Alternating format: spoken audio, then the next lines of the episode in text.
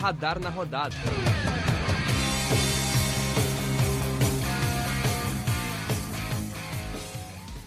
Bom dia, boa tarde, boa noite a todos os nossos ouvintes radarianos.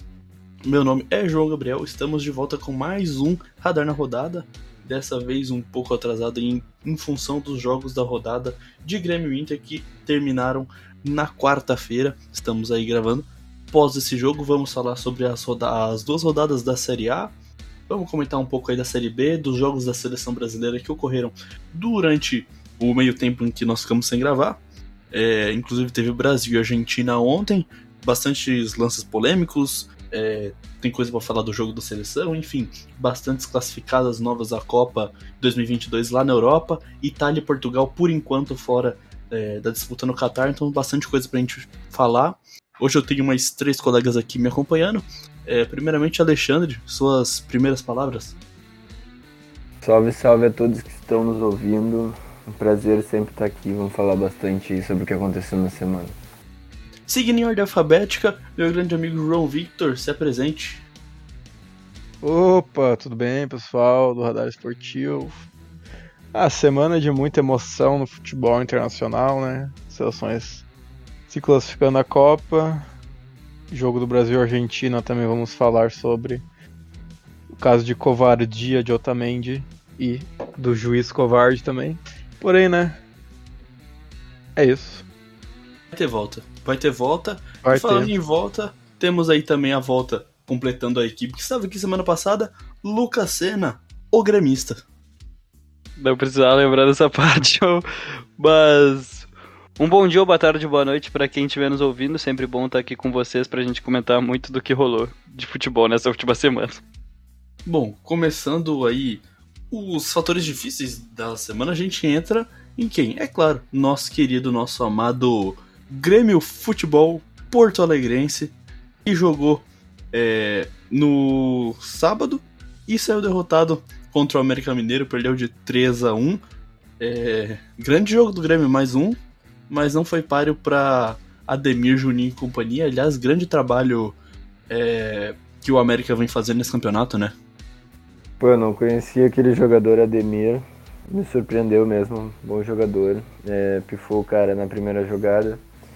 É, e falando, acho que um pouco do Grêmio, acho que o Grêmio jogou bem, perdeu como sempre, tô brincando, mas uh, até o momento que, que do pênalti o Grêmio tava jogando bem, achei que foi pênalti no Elias também, no, no lance antes do, do pênalti em cima do próprio Ademir. Mas acho que o Grêmio jogou bem e só que não, não tá conseguindo as vitórias que precisa, né? Eu acho que o que acontece realmente é por aí, né? O Grêmio vem conseguindo jogar, mas parece que tem alguma coisa pairando no CT gremista que impede o time de conseguir ganhar um jogo mais normal, né? Acabou ganhando do Bragantino por 3 a 0 é verdade. E aliás, um excelente jogo né, de todo mundo que jogou. Mas deve se notar que o Bragantino tava com o sub-12, né? Já que estava poupando o time e, aliás, já está no Uruguai, o Bragantino, para disputa da final da Copa Sul-Americana, que ocorre nesse sábado. É, o Grêmio conseguiu ganhar do Bragantino, mesmo com o burro, burro, burro, burro, treinador, Wagner Mancini, burro. O Grêmio conseguiu essa vitória contra o Bragantino, que tem a final, né? Como você comentou nesse sábado aí. Acho que o Bragantino conquistar essa Sul-Americana realmente seria um, um feito inesquecível para o único torcedor bragantino da face da terra. Em função de que são suas críticas ao grande treinador Wagner Mancini, João? Hum. Wagner Mancini é um treinador burro, citando meu grande companheiro de, de profissão, Farid Germano Filho. Filho. Wagner Mancini deixa Alisson e Diego Souza por 90 minutos em campo não faz o mínimo sentido. É um treinador fraco, já foi rebaixado seis, cinco vezes, vai para sexta com o Grêmio. O Grêmio, se conseguir se salvar dessa Série B, pode mandar o Mancini embora. Lembrando que ele também coloca bastante o Troglodita, né? O Lucas, o, o Thiago Santos. Troglodita! Uh, vale lembrar também, né, que a vitória sobre o Bragantino veio sem Alisson em campo. Lembre-se disso, senhor Wagner Manzini. Alisson não estava em campo. Mas passo das palavras do Farid Germana as minhas, mas não é disso que eu tenho que falar aqui, então. Uh, contra o América Mineiro, o Grêmio desempenhou um bom futebol, apesar das falhas defensivas grotescas, né? É aquela coisa, eu uh, comentei que a arbitragem errava muito no Brasil no último episódio do, do, do Radar na Rodada, mas não tinha do, do que me queixar e tal, porque eu acreditava que o lance do Jeromel no Grenal era interpretativo, diferente do, dos lances que ocorreram no Independência, um suposto pênalti no Elias e uma saída de jogo em que o goleiro Cavicchioli saiu jogando sozinho e o árbitro não apontou nada, apenas cartão amarelo para o atacante do Grêmio por reclamação. Mas, apesar dos erros de arbitragem, o Grêmio mereceu perder pelas suas falhas defensivas e por um pênalti burro, burro, inocente, feito pelo lateral esquerdo Bruno Cortes. Diante do Bragantino, uma boa vitória, mas uma vitória que tem que ter as suas ressalvas também. Um Bragantino que tinha média de idade de 20 anos em campo, então eram meninos que estavam ali quando o Grêmio venceu bem por 3 a 0 mas mesmo assim, mesmo sendo meninos, Wagner Mancini, lembre-se que Alisson não estava em campo. Obrigado. É isso aí, Alisson não estava em campo. João, eu acho que é importante citar também, é, já que a gente está falando da rodada, que a vitória do Grêmio contra o Bragantino não adiantou de muita coisa, né? Porque os adversários diretos do Grêmio ganharam. O Juventude acabou de ganhar do Fluminense por 1 a 0 E o São Paulo ganhou o clássico contra o Palmeiras por 2 a 0 Mas é, já que você falou no Juventude, a gente deixa o Inter por último. Juventude vem numa sequência arrasadora, né? Ganhando do Fluminense agora em casa. E depois de ganhar da Chapecoense fora e do Inter também em casa.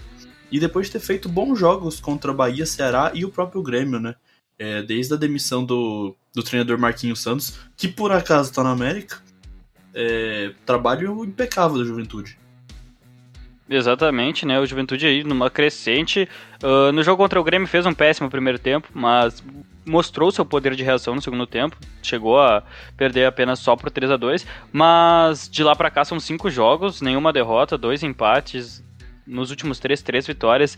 O trabalho vem sendo bem feito e os resultados mostram isso, né? O Juventude numa crescente boa, para se livrar desse rebaixamento e quem sabe lutar até por uma vaga na Sul-Americana ou algo a mais. Lembrando, né, que o Juventude hoje soma 39 pontos em 32 rodadas e tem um jogo atrasado contra a já rebaixada Chapecoense. Então, quem sabe, né?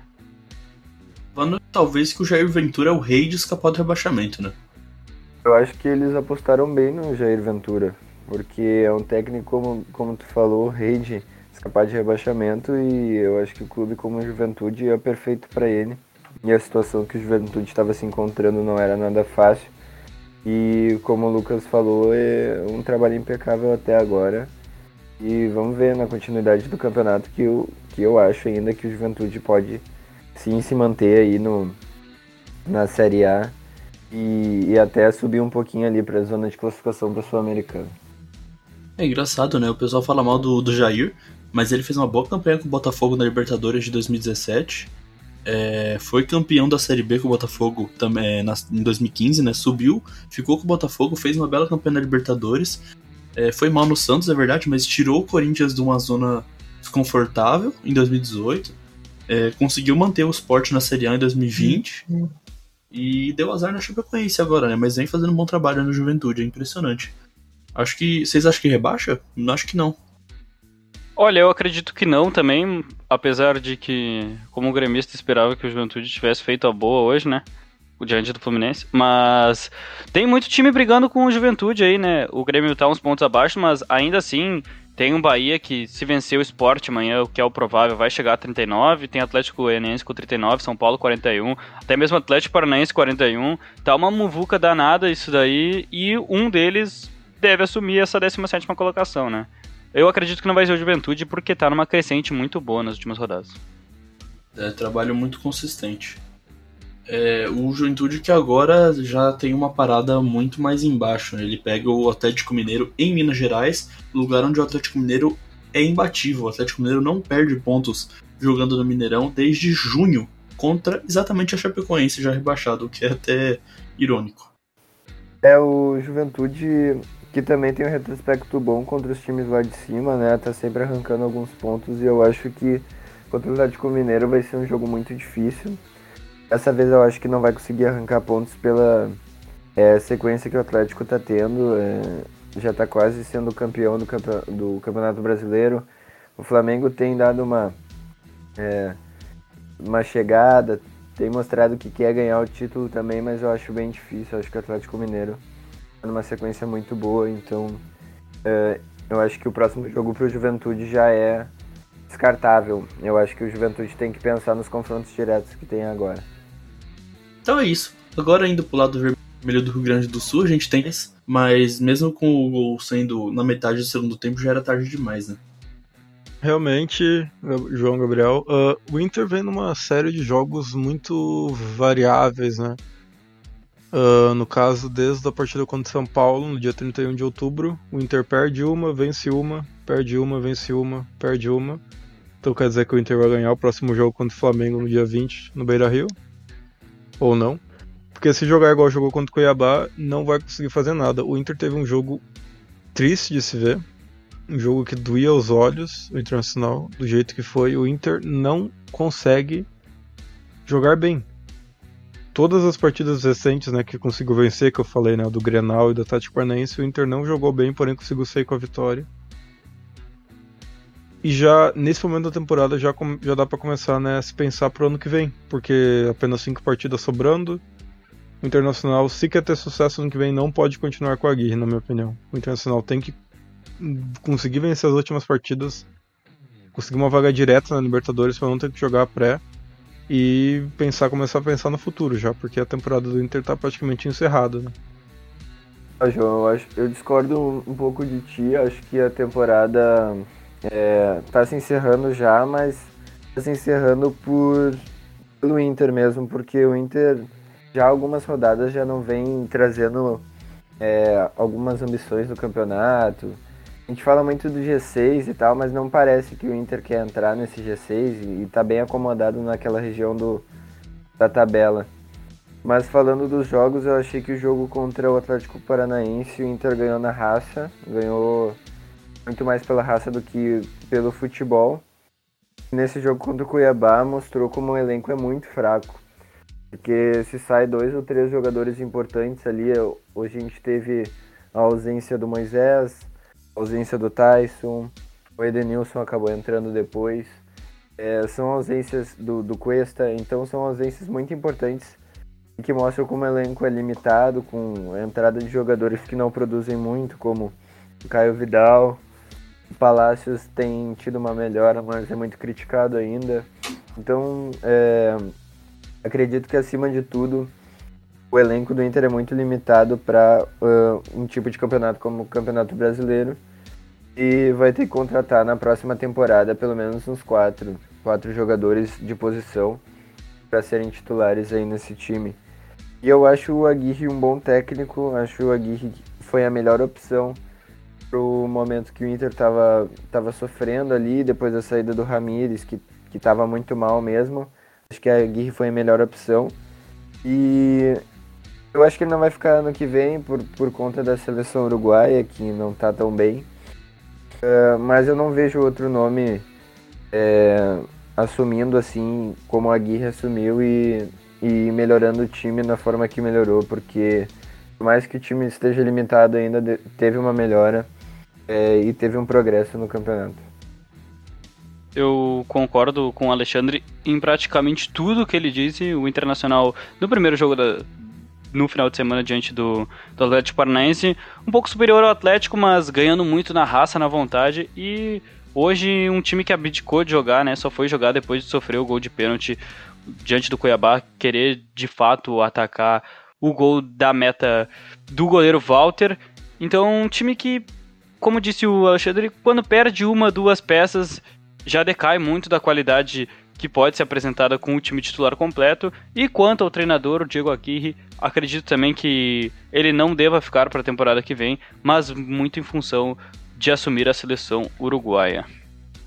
Bom, é, agora projetando um pouco da próxima rodada, né? A gente já falou do Ju que, que vai enfrentar o Atlético Mineiro fora de casa, mas os dois times gaúchos têm confrontos semelhantes em, em temporada, mas contra times em momentos muito diferentes, né? O Grêmio é, vai até Chapecó para enfrentar a Chapecoense já rebaixada, enquanto que o Internacional recebe o Flamengo, que está ainda querendo ou não é, parcialmente vivo na briga pelo título brasileiro e tá, é claro, já vai estar tá se preparando para a final da Libertadores, que vai ser uma semana depois, né? O que a gente pode projetar desses dois jogos? Que eu particularmente vejo o Grêmio.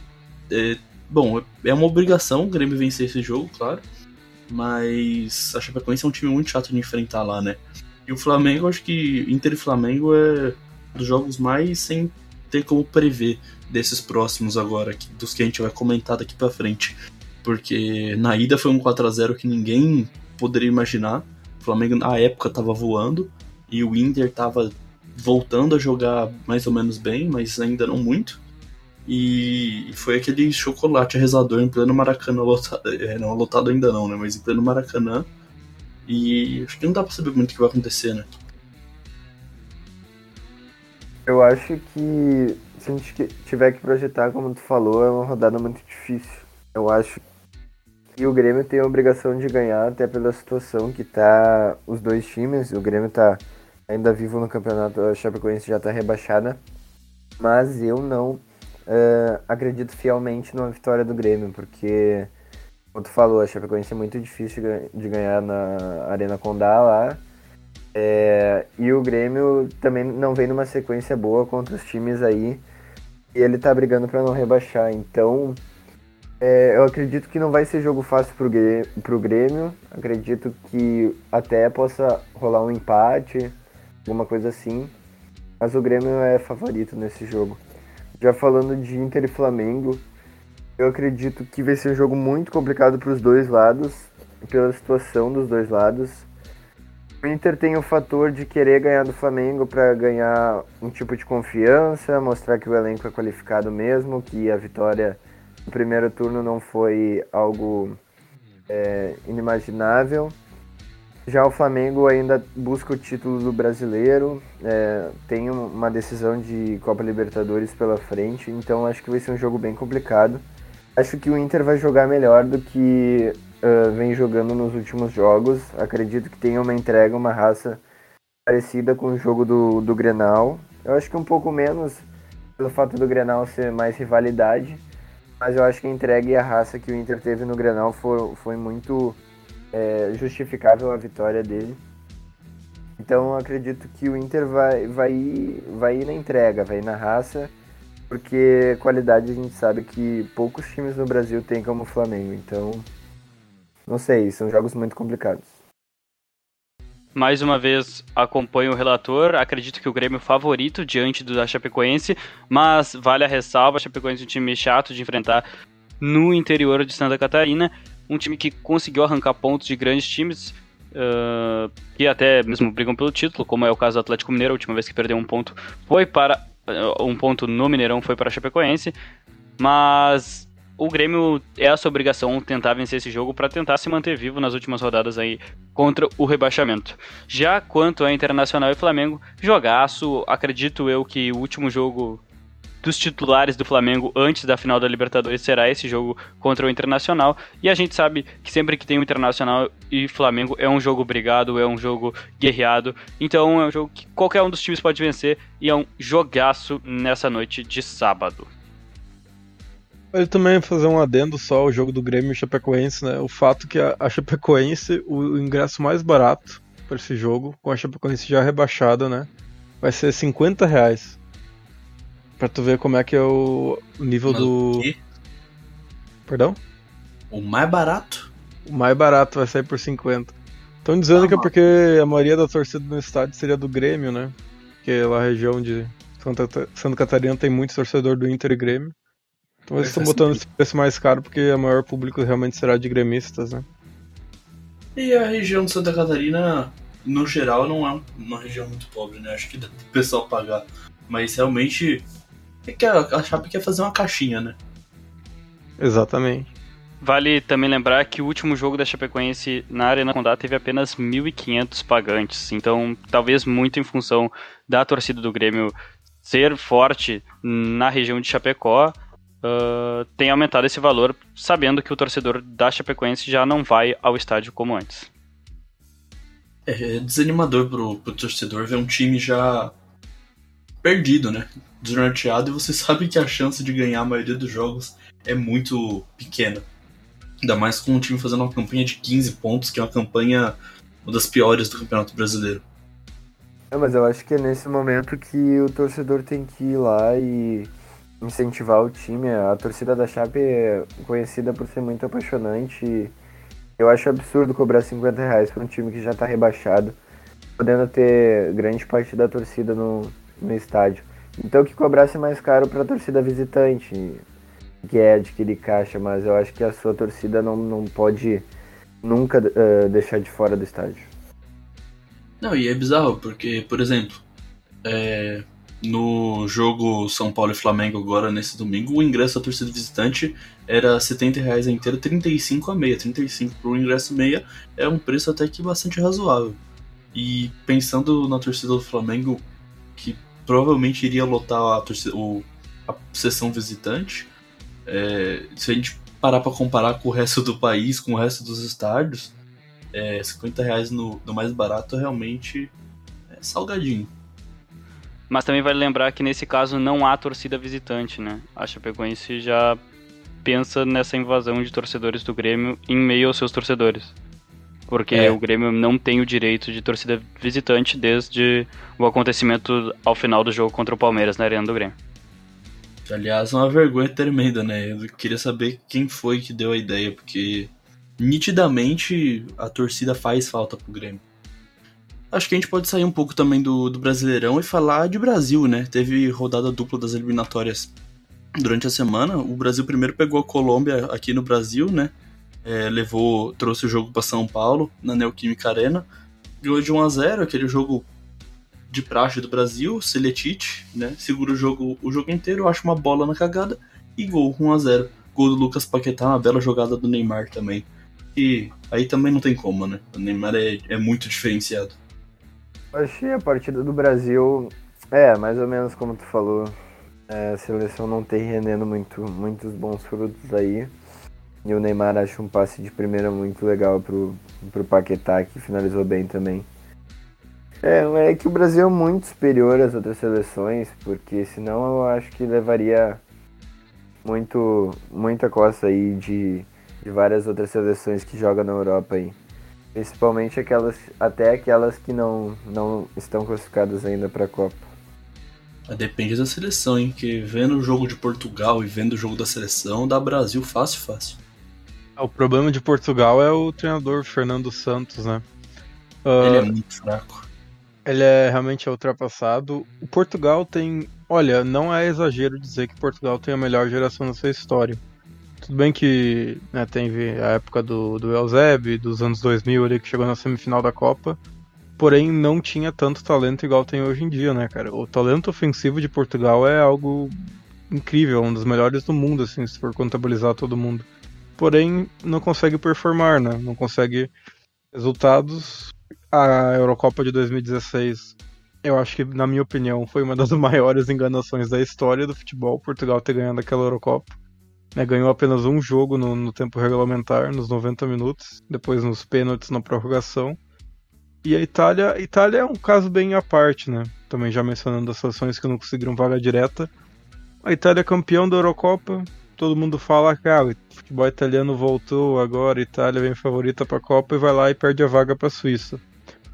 Tudo bem que a Suíça é uma seleção muito forte, né? Uma seleção muito boa, encaixadinha, conseguiu uma bela Eurocopa, assim, não é uma seleção fraca porém não conseguir essa vaga direta pesou demais para a Itália e caso não consiga, caso acabe ficando de fora da Copa, eu acho que realmente seria um dos maiores maiores zebras da história, né? A Itália ficar de fora. Não, mas a edição. A Suíça também acho que tem a melhor geração da história delas, né? Mas a, a Itália tem tudo para passar por todos. Ela é, acho que de longe a melhor seleção das que ficaram para repescagem, né? Sim, é, sim.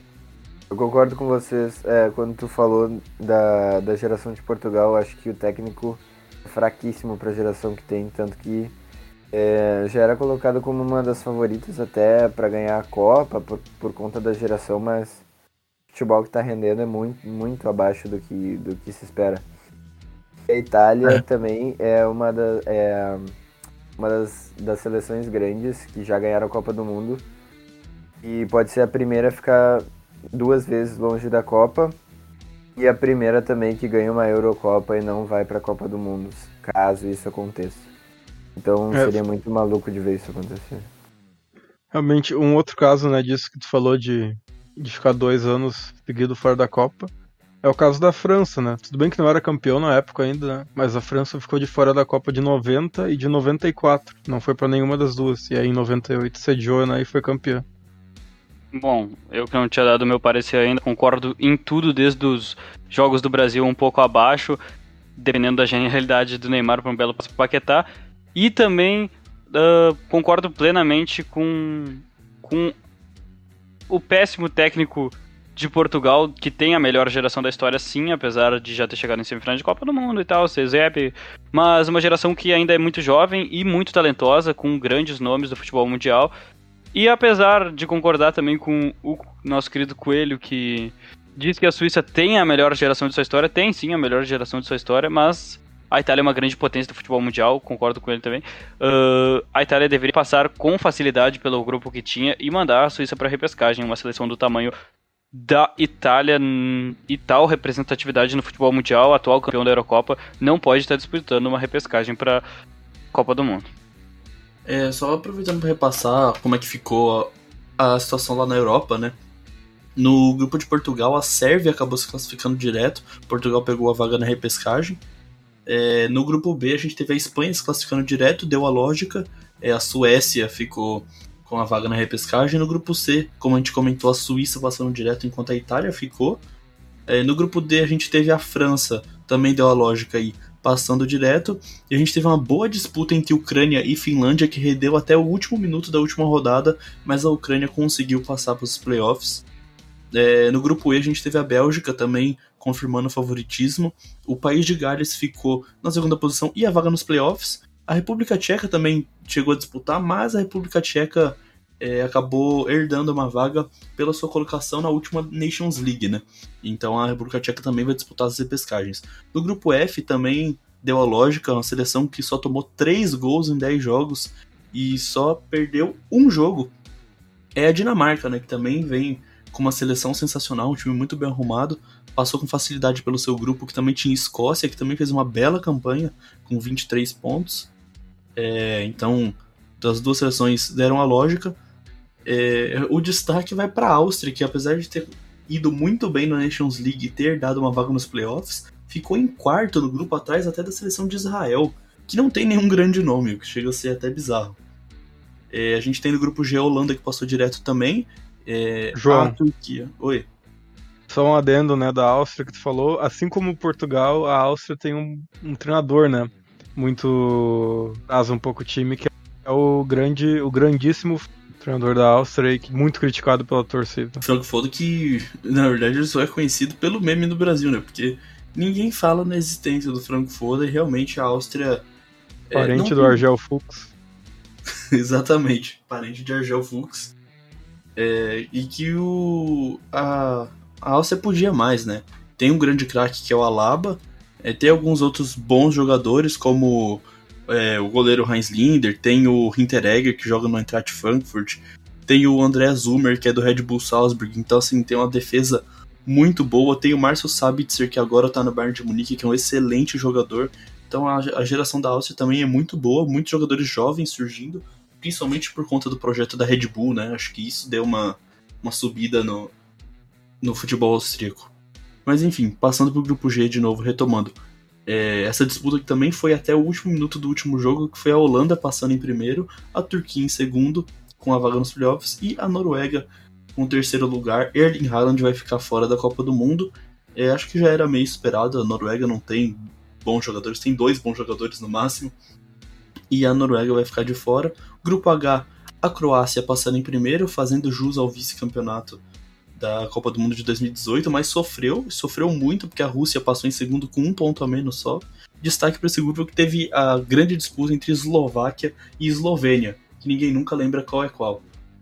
É, no grupo I a gente teve Inglaterra passando em primeiro com facilidade, enquanto a Polônia passou em segundo. Esse grupo tinha até outras boas seleções, a Albânia chegou a ameaçar, a Hungria também chegou a ameaçar algum perigo para a Inglaterra, mas também não conseguiram se concretizar. E no último grupo, a Alemanha teve um dos grupos mais fáceis da história das eliminatórias. A Alemanha passou também só com uma derrota, é, enquanto a Macedônia do Norte ficou com a vaga nos playoffs, o que é uma surpresa. É, passou na frente de Romênia, Armênia e Islândia. A Islândia que também parece que morreu o futebol, principalmente por falta do Sigurdsson, né, que era o craque do time, devido às acusações pesadas contra ele nos últimos tempos, que a Islândia sentiu um pouco. Então a situação é essa. É, lembrando que na repescagem são dois potes, um pote com os melhores ranqueados no ranking da UEFA e um segundo pote sem rank. Sorteio e mata-mata em jogo único. Quem passar vai para a próxima fase e depois são seis times disputando três vagas também, os dois em jogo único. Vai pegar fogo esse, esses playoffs que vão acontecer em março. É, João, uh, realmente eu também queria falar dos playoffs, são emocionantes. Eu também só queria mencionar, tu falou um pouco da na Macedônia do Norte. Macedônia do Norte, né, que tem, tem jogadores bons até, como o Bard e o Elmas, que o Elmas joga na Napoli, né, um grande jogador. Teve uma conseguiu né, classificar para a Eurocopa, agora vai, vai para os playoffs. Também da Noruega, da, da Turquia, né, eu queria mencionar a Turquia, que graças a dois empates em casa contra Montenegro e Letônia, não conseguiu ir direto para a Copa, né? Contra a Letônia estava ganhando de 2 a 0 na Turquia, acabou tomando né, um empate conseguiu fazer 3 a 2 porém acabou tomando 3 a 3 em casa contra a Letônia e contra Montenegro também. Tomou um gol de empate aos 52 do segundo tempo. Se não fosse por esses dois, essas duas entregadas pipocadas da, da Turquia, eles podiam ter classificado direto para a Copa. E a Noruega que também chegou a pipocar bastante, né? A Noruega deu algumas pipocadas é, até grotescas, como na outra rodada em que empatou com a, com a própria Letônia, que você comentou. Então, uhum.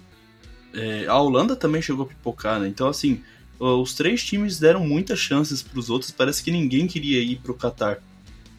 É, no caso da Noruega, eles realmente não querem, né? Tem todo é. boicote e tudo mais, devido aos abusos de direitos humanos né, no Qatar e tudo mais. Isso é uma outra discussão que a gente pode ter mais pro futuro, né? É, se aproximando mais da Copa do Mundo, acho que a gente já pode ter essa discussão. Mas falta menos de um ano para a Copa do Mundo, então já estamos entrando nesse hype, porque o nosso Brasilzão está classificado, é, e quem também está classificado aqui na América do Sul é a Argentina. Os dois times se enfrentaram ontem, e a classificação da Argentina se deu exatamente no empate contra o Brasil. É, jogo polêmico, né? Jogo polêmico, sim, João. Principalmente por uma agressão completa do Otamendi no Rafinha, que quando revisada pelo VAR um completo absurdo foi cometido, né? Uh, o, o áudio do VAR diz que houve um contato, mas que seria um contato para cartão amarelo e não para expulsão, onde claramente teve a intensidade para uma expulsão. Ele claramente quis agredir o jogador brasileiro e ainda levantou ele do chão, né? O Rafinha, que ficou muito bravo na hora.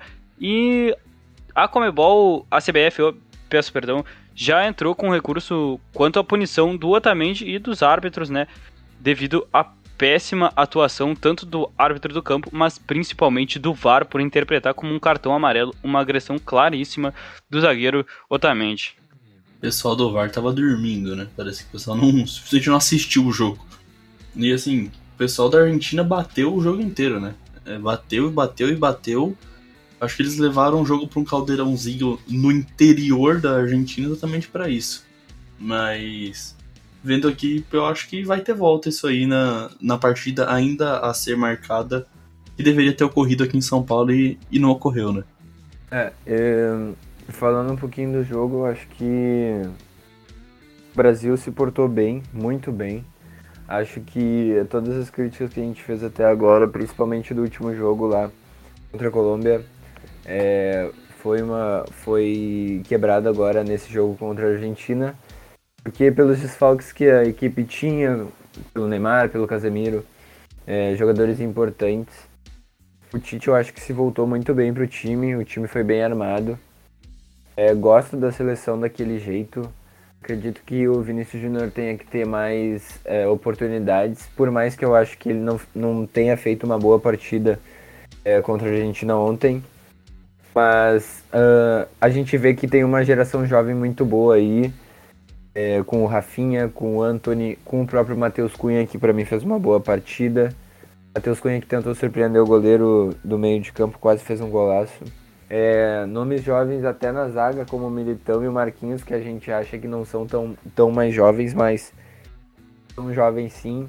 Então, o futuro da seleção acredito que seja promissor. Mas agora o que não pode acontecer é chegar nas próximas partidas e já mudar tudo. Já não ser convocado jogadores como Vinícius Júnior, é, não ter uh, os jogadores mais jovens na equipe principal. Então eu acredito que se o Tite manter um esquema mais jovem no time, um esquema que vai mais para cima, que tenha uma habilidade no um contra um, acredito que a seleção pode colher bons frutos. Não digo nessa Copa, mas para o futuro. É... E, a e a expulsão do Otamendi deveria ter, sido, ter acontecido porque foi clara a agressão. É, ele olha para o Rafinha ali e solta o cotovelo é, na boca dele e a arbitragem achei muito fraca, deixou o jogo muito muito pegado, teve muito medo da, da torcida, teve muito medo do que poderia acontecer para eles. É, e os jogadores da Argentina aproveitaram a oportunidade, porque a gente sabe que todo jogo contra a Argentina é assim: é uma catimba, é grito. É, o Depou, que é um dos jogadores da Argentina que mais grita, que mais xinga juiz, e o juiz acabou dando um cartão amarelo para ele no fim do jogo. Então a Argentina tomou conta da arbitragem e a arbitragem fez tudo que a Argentina precisava para ganhar, para empatar o jogo. Bom, é, aproveitando então esse jogo que já garantiu as duas seleções, todo mundo já sabia né, que iriam para a Copa do Mundo. A gente tem o Equador em terceiro lugar com 23 pontos, praticamente classificado já. É, o Equador que pega o Brasil lá no Equador na próxima rodada. É, uma vitória contra o Brasil praticamente, já praticamente garante de vez o Equador na Copa do Mundo mas não consigo ver o Equador perdendo nessa vaga porque o futebol apresentado é muito bom. É, aí em quarto e quinto lugares, com 17 pontos, a gente tem Colômbia e Peru, que se enfrentam na próxima rodada também. É, na Colômbia, esse jogo que já pode começar a definir os rumos de vez das eliminatórias. É, logo atrás, com 16 pontos, em sexto e sétimo lugares, a gente tem Chile e Uruguai. Uruguai que tomou uma peia da Bolívia, é, com direito a gol, dois gols de Juan Carlos Arce, aquele do Corinthians, e um gol de Marcelo Moreno, o monstro, o ídolo, tanto do Flamengo quanto principalmente do Cruzeiro. Chega a ser engraçado comentar que uma seleção cheia de estrelas como a do Uruguai tomou gol de um jogador que é reserva na Série B. Mas. Enfim, a gente tem atrás também a Bolívia que venceu o Uruguai, como eu comentei, com 15 pontos e tá ali de olho, a dois pontinhos só da classificação. O Paraguai em nono com 13 pontos também tá de olho, o Paraguai ainda tá na briga, não tá morto e pega o Uruguai em casa, então jogo que pode ajudar a definir tudo. E para fechar a Venezuela, que já a Venezuela já está praticamente eliminada, precisaria de um milagre para conseguir ir para a Copa. Venezuela com 7 pontos. É um time muito bem organizado, mas as peças não ajudam. É, a situação do país também não. A Venezuela aí ficando de fora da Copa. Vai pegar fogo a briga nas últimas rodadas, pelo menos é a análise que eu consigo fazer. Eu concordo contigo, Coelho, e eu acho que tem muitas surpresas boas aí nessa, nessa qualificação para a Copa, principalmente do Equador e do Uruguai, né? Uma surpresa boa, outra surpresa ruim. O Equador é uma seleção que a gente considera mais fraca aqui na América do Sul, mas que vem exercendo um bom futebol, que vem fazendo o papel para garantir a classificação e está em terceiro aí nas, nas classificações. Já no lado ruim, a seleção uruguaia, como tu disse, é surpreendente numa seleção tão boa como aquela é, tá, tá ficando de fora da Copa do Mundo. E principalmente por causa do técnico, que eu acredito que é, quando a fase não vai, não vai bem, não vai bem ninguém, e, e o técnico tem falhado muito em, em, em, esquema tático e como, como o Uruguai está se portando durante o jogo. Outra surpresa boa que eu cito aí é a seleção do Peru, que fez um começo de eliminatórias muito ruim, que estava ficando entre as últimas colocações e hoje está brigando aí pela vaga na quinta colocação, logo atrás da Colômbia, com o mesmo número de pontos até.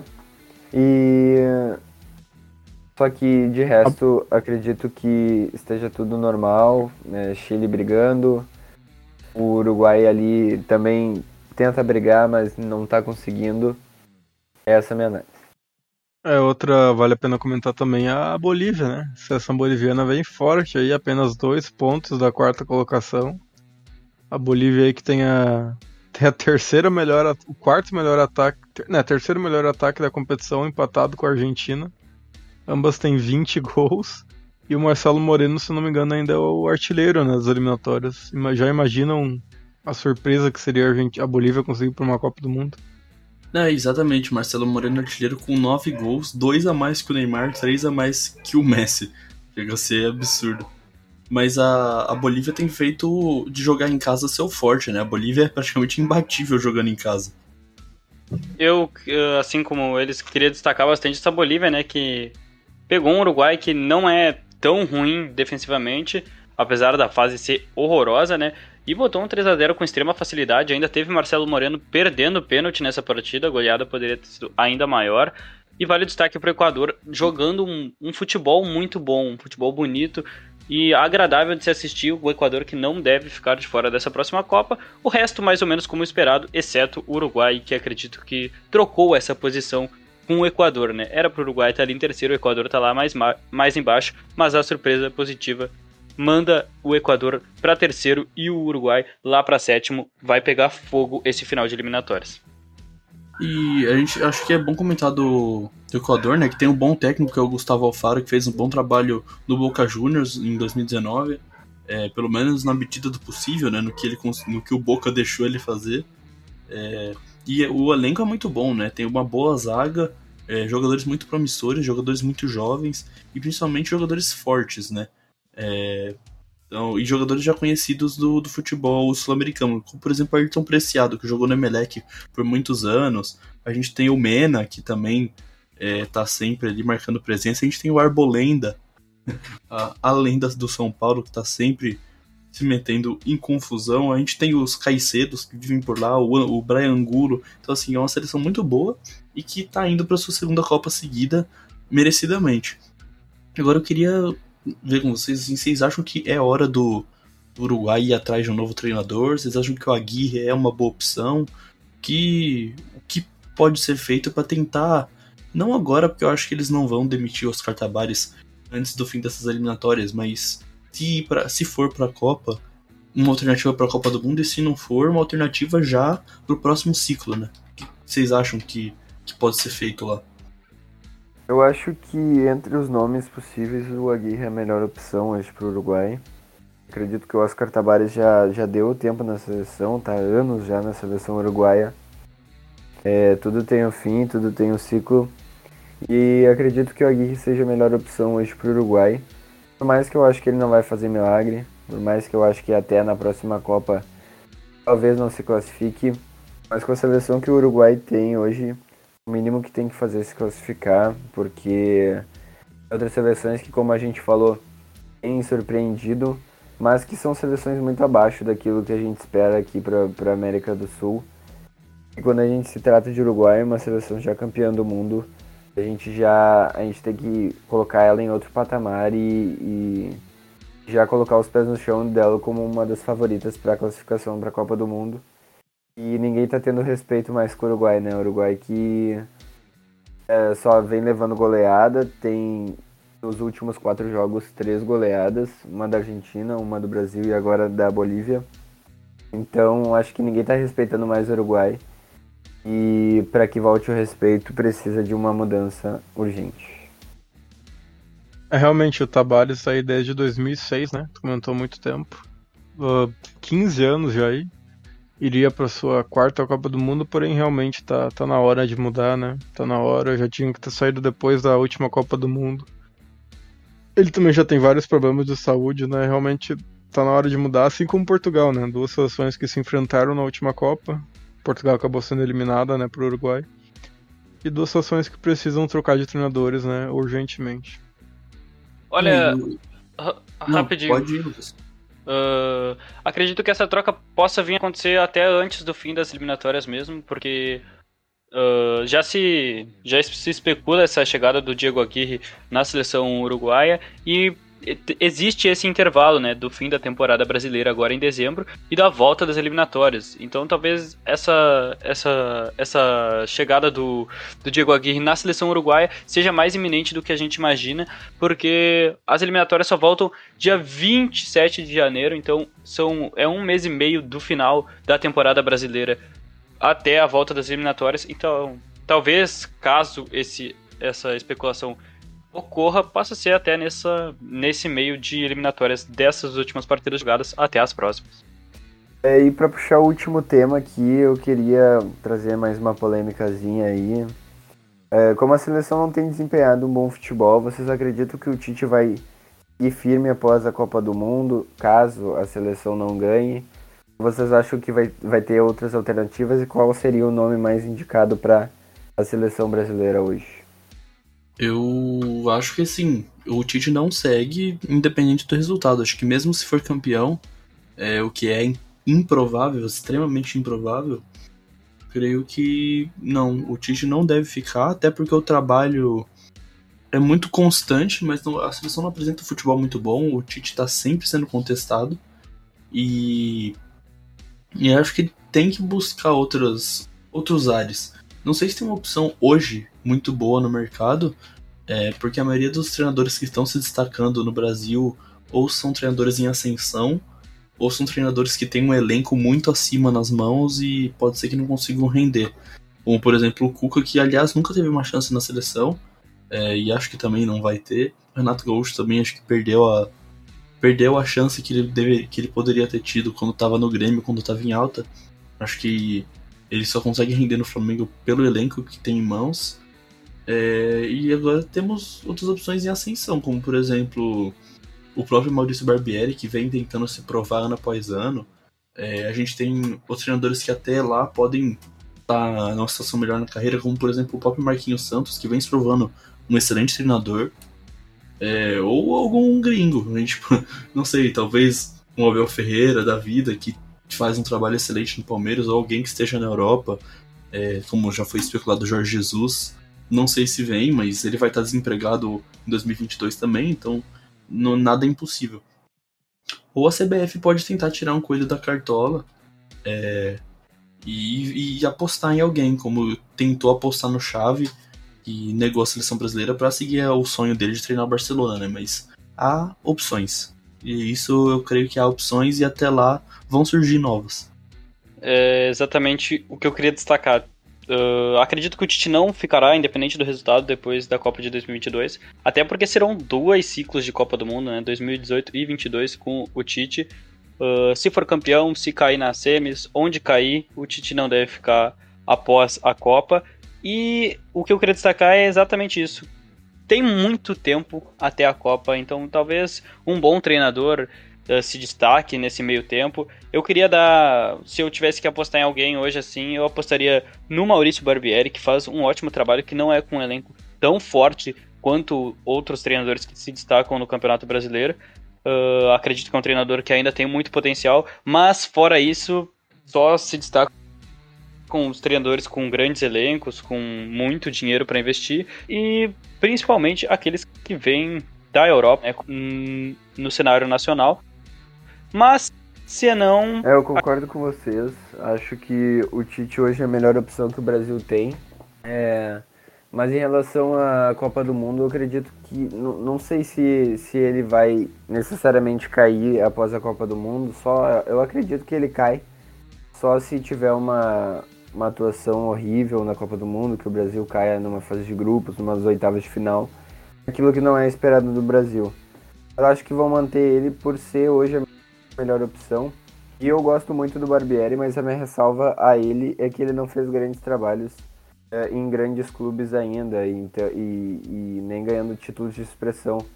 Agora tem a, a Copa Sul-Americana que ele pode ganhar pelo Bragantino, mas uh, ainda eu acho que é uma amostragem muito pequena para o tamanho da seleção brasileira. E a seleção a gente vê nos últimos anos E conforme toda a sua história, é uma sequência de treinadores com a carreira bem consolidada e não muitas apostas em treinadores jovens ou em treinadores com mentalidades um pouco mais é, mudadas. Então eu acredito que o Tite vai se manter no cargo por não ter é, outras opções.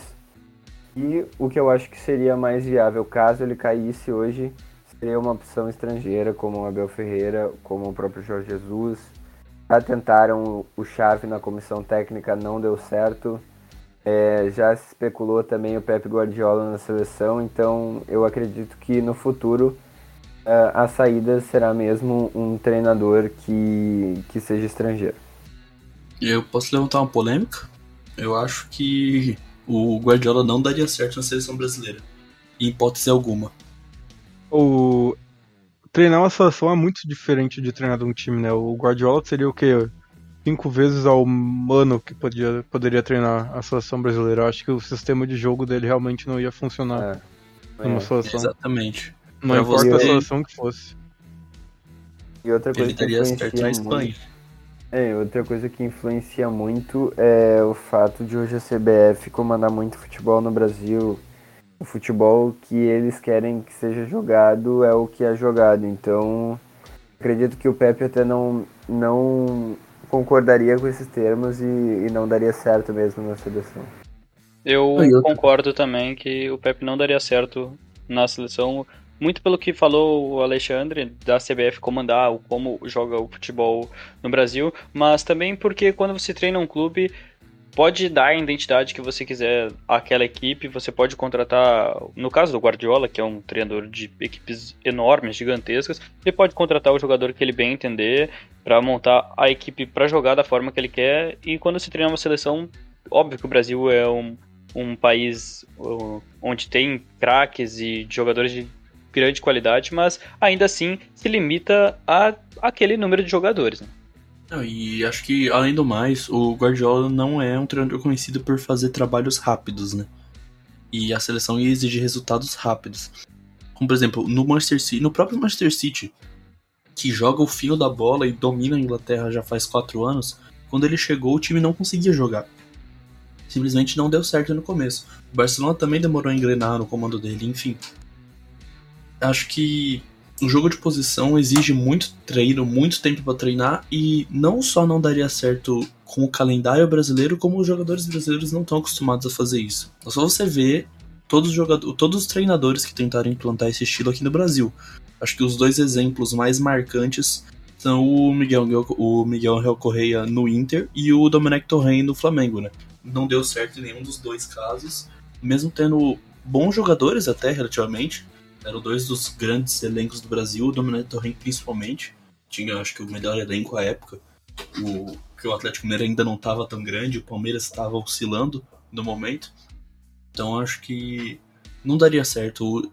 Para dar certo, teria que ter uma reforma gigantesca no futebol brasileiro. E, sendo sincero, eu não consigo ver isso acontecendo por um bom tempo.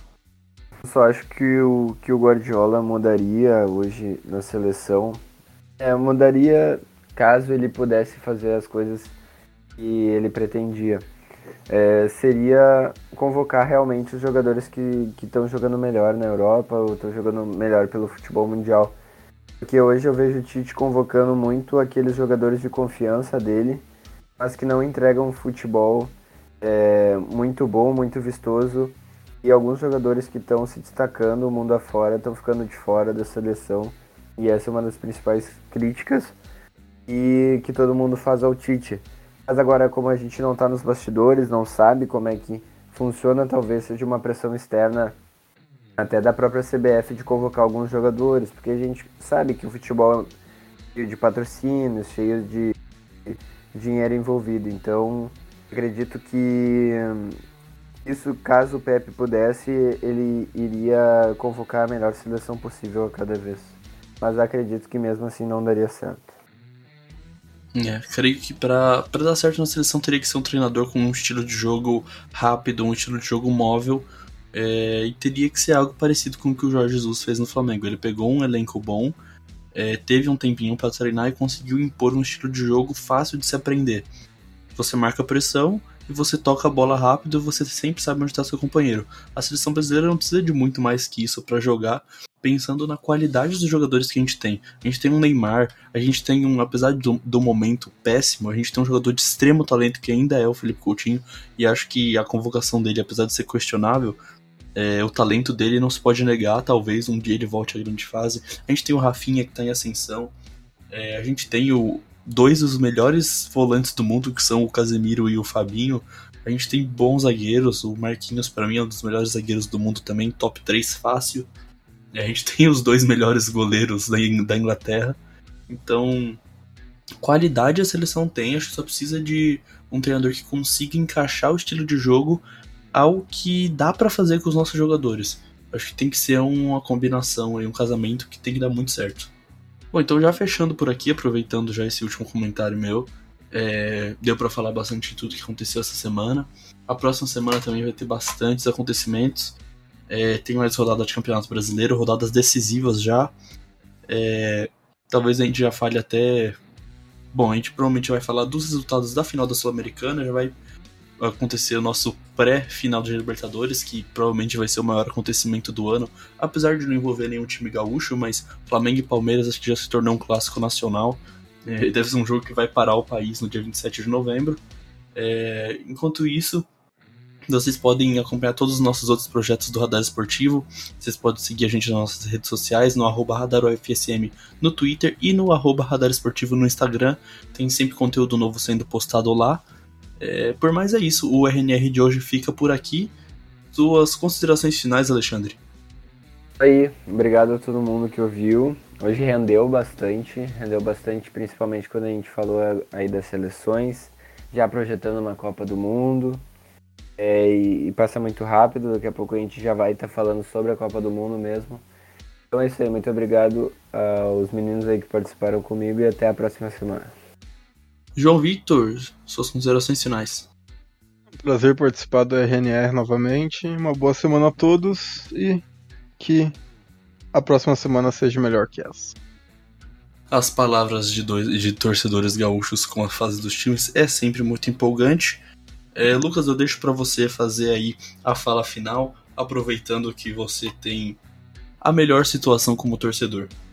Bom, espero semana que vem estar tá aqui comentando do mais empolgado sobre o que aconteceu no futebol brasileiro, mas sempre uma honra estar aqui com vocês três, ou seja, com quem da equipe do Radar estiver aqui. Meu muito obrigado também para você que nos ouviu até agora falar muito sobre futebol e até a próxima, até a semana que vem.